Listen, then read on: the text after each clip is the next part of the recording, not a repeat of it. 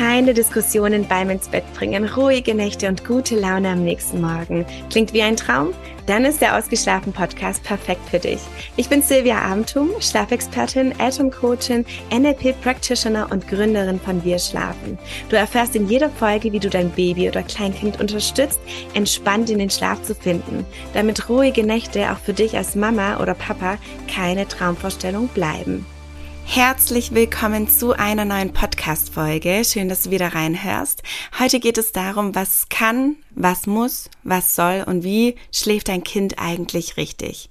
Ich möchte dich heute ein wenig aufklären und dir sagen, dass nichts muss, alles jedoch kann und dass letztendlich du entscheidest, welchen Weg du gehst, was euer Ziel ist, ja? Das ist ganz ganz wichtig, dass du das für dich verstehst und für dich mitnimmst. Denn im Internet, da liest man so viel, man hört so viel, man vergleicht sich vielleicht auch schnell mit anderen Freunden, mit Bekannten, mit anderen Mamas aus irgendwelchen Kursen. Und äh, dann geht man oft ins Zweifeln und überlegt, okay, wie mache ich es eigentlich richtig? Und heute möchte ich dir sagen, dass du hier auf jeden Fall ganz, ganz arg intuitiv handeln darfst und hier auf dich und auch auf dein Kind vertrauen darfst, dass ihr das ganz, ganz toll zusammen meistert. Im ersten Schritt ist einfach wichtig, dass du dir im Klaren darüber bist, was du eigentlich möchtest. Wenn du für dich festgestellt hast, dass die Situation so wie sie ist, wundervoll ist und dass es hier keinen Grund gibt, irgendetwas zu ändern, dann brauchst du hier natürlich auch nichts ändern. Wenn du jetzt gerade jedoch in einer Situation steckst, wo du ja den Kopf in Sand steckst, wo du am Ende deiner Kräfte bist, wo du einfach nicht mehr weiter weißt, weil dein Kind entweder extrem lange zum Einschlafen braucht oder es nachts sehr, sehr häufig wach wird, dann gibt's natürlich hier ein paar Regler. Es gibt Möglichkeiten, das zu verändern, denn es gibt tatsächlich auch manchmal Kleinigkeiten, die wir verändern können, damit die Schlafsituation an sich schon mal besser wird. Bevor ich allerdings darauf eingehe, möchte ich, dass du einmal in dich hineinhörst und mal auf dich hörst. Denn manchmal ist es so, dass wir jetzt als Beispiel Instagram, dass wir dort etwas hören oder etwas lesen und uns extrem getriggert fühlen.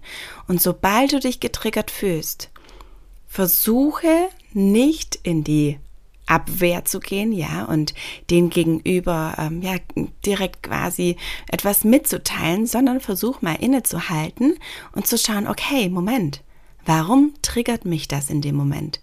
Was steckt hier dahinter?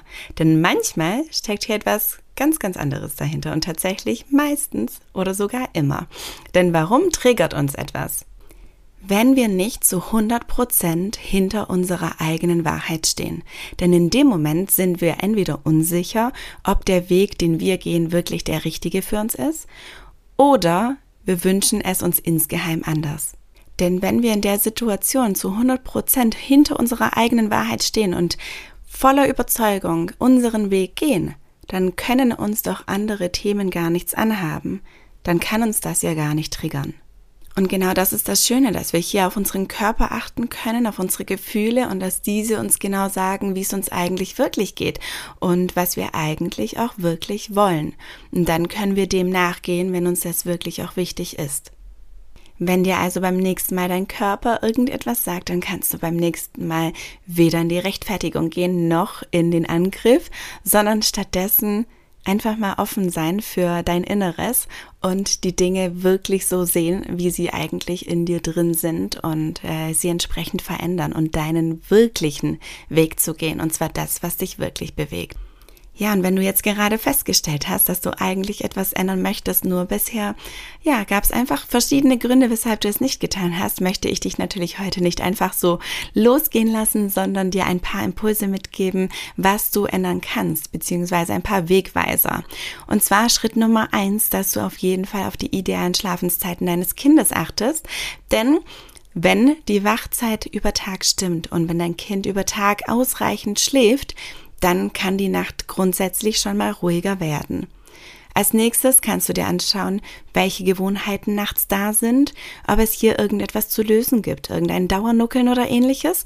Und im dritten Schritt schaust du dir dann an, was die Einschlafhilfe hier beim Einschlafen ist, was du hier verändern kannst, wo du hier vielleicht ein bisschen weniger machen kannst, damit dein Kind auch weiß, wie es nachts auch ohne Hilfe wieder in den Schlaf finden kann. Ich wünsche dir jetzt abschließend, dass du dir keine Gedanken machen musst um das Thema Schlaf, sondern das Ganze sehr entspannt siehst, Impulse mitnimmst, wo du sie mitnehmen kannst und willst und dort loslässt, wo du sie nicht hören willst. Dass du das einfach quasi ad acta legst und stattdessen deinen eigenen Weg gehst und wirklich nur das auch mitnimmst und umsetzt, was für dich und für euch richtig ist.